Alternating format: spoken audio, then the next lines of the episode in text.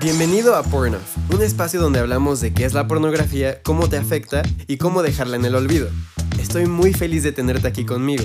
Espero que lo que escuches hoy pueda ayudarte tanto como me ayudó a mí. Ya sea que solo tengas curiosidad sobre de qué se trata todo esto o estés buscando ayuda para dejar la pornografía. No perdamos más tiempo, vayamos al episodio de hoy.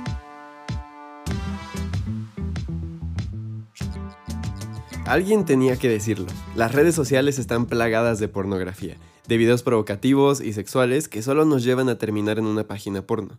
Pero, ¿qué podemos hacer al respecto? Hoy en día es casi imposible saber qué está pasando en el mundo sin redes sociales. Es difícil poder hacer nuevas conexiones con personas nuevas que no viven cerca de ti sin utilizar Instagram o algo por el estilo. ¿Vamos a ser monjes aislados del mundo exterior? Definitivamente no. O tal vez sí un poco, al principio. Te contaré una historia rápida. Unos meses antes de dejar de consumir pornografía, borré todas mis redes sociales de mi teléfono, porque estaba harto de que no podía ver Instagram o Twitter, aún no existía TikTok, sin encontrar pornografía. Recuerdo que desde el principio podía encontrar todo lo que quisiera cuando se trataba de porno en Twitter. Solo buscaba y ¡pum! lo encontraba súper fácil. Estaba cansado ya de todo lo que estaba viendo y mis algoritmos no me ayudaban, porque a pesar de que había tenido extremo cuidado en esconder toda evidencia de que veía porno en Twitter y en Insta, no podía ocultar todos los nuevos videos y fotos que llegaban a mi feed. El dejar las redes sociales me enseñó una gran lección, y es esta. Digamos que tenemos un hombre interior que ha sido torturado por años por nuestras adicciones. Está tan débil que ni se puede parar. Al dejar las redes sociales a un lado y todas las cosas que disparaban el deseo de ver porno en mí, este hombre interior comenzó a recuperar su fuerza. Comencé a llenarme de la verdad de Dios en la Biblia y leyendo libros y escuchando podcasts sobre cómo Dios creó el sexo y cómo expresarlo saludablemente.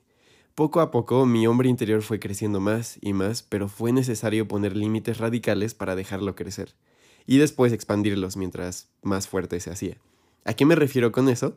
A que literalmente fui radical con las cosas que disparaban deseos de porno en mí. No dormía con mi teléfono cerca, evité todo tipo de películas e imágenes semisexuales, borré Snapchat, Instagram, Twitter, Facebook, porque sabía que todo eso solo seguiría alimentando mi adicción y me iba a seguir educando sobre el sexo con mentiras. Como por ejemplo, Snapchat siempre te pone como noticias y cosas así, y te pone información sexual todo el tiempo, pero la información sexual que te pone es incorrecta y es no es buena, ¿sabes? Y solamente te está llenando de pura mentira, pura mentira, pura mentira. Con el tiempo, empecé a darme cuenta de cómo mi hombre interior era más fuerte. Ya no sentía la urgencia de ver porno, y si en algún momento me topaba con un disparador por accidente, ya no me afectaba tanto. En este tiempo sin redes sociales, tuve el espacio de encontrar y fortalecer mis razones de por qué no vería más porno. Después de un año sin redes sociales, aproximadamente 8 meses sin consumir porno, sentí el permiso de tener redes sociales de nuevo. Regresé a Instagram y Facebook solamente ya que sabía que eran las redes sociales en las que podía tener más control de lo que entraba a mi feed. Pero me encontré con un momento de vulnerabilidad que nunca pensé que iba a experimentar. Al reabrir Instagram todo mi feed estaba lleno de pornografía y la mejor solución para mí fue dárselo a mi mamá y dejar que viera todo lo que yo veía antes y que lo fuera quitando día con día hasta cambiar mi algoritmo completamente. Fue muy vulnerable para mí porque literalmente le estaba enseñando el porno que veía a mi propia mamá. Pensé que no podía caer más bajo, pero esto trajo mucha sanidad a mí, porque ella siguió amándome y su perspectiva de mí no cambió. Me mostró amor incondicional y que mi identidad no se basaba en lo que había hecho en el pasado. Aún así, seguía teniendo pesadillas y recuerdos fuertes de las pornstars que solía ver en los videos que más veía. Sé que Dios guió a mis papás en este proceso también, porque sintieron que debía perdonar y soltar a las pornstars que había visto. Y recuerda que mis papás también eran mis pastores, entonces tenían una posición única en mi vida. Regresando al hecho de que debía perdonar y soltar a estas pornstars, sentimos que debía decir sus nombres. Este fue otro momento vulnerable para mí, diciendo los nombres de todas ellas frente a mi mamá y perdonándolas y soltándolas. Fue algo vergonzoso porque era extraño, ¿sabes? Te pegaba diferente en el corazón decir los nombres de estas personas en voz alta frente a tu mamá, una mujer que amas y respetas. Pero esto trajo tanta salud y libertad a mí. Me sentí más fuerte que nunca. Hoy en día tengo redes sociales sin problema y muchos disparadores que tenía pasaron a la historia. Sin embargo, hay algunos que no se han ido completamente y que probablemente nunca se irán, y los límites que tengo con ellos son permanentes. Científicamente, en nuestro cerebro hicimos conexiones neuronales que nunca se van a quitar, solamente se debilitan. Entonces es importante por eso que tengamos cuidado con nuestros disparadores, porque muchos de ellos van a seguir activos. Y cuando no tienes un plan sobre qué hacer cuando te topas con uno de estos disparadores, entonces se vuelve a aprender ese camino neuronal en tu cerebro y es más fácil que vuelvas a una adicción. No es tan fácil como al principio, pero mientras más te expongas a estos disparadores, más se prende ese camino neuronal otra vez. Entonces es por eso que es importante tener un plan acerca de estos disparadores. Y este camino es un camino de vulnerabilidad. No se trata de solo abrirse una vez y ya, sino de tener una relación en constante comunicación con aquellos a tu alrededor y vivir un estilo de vida vulnerable con ellos.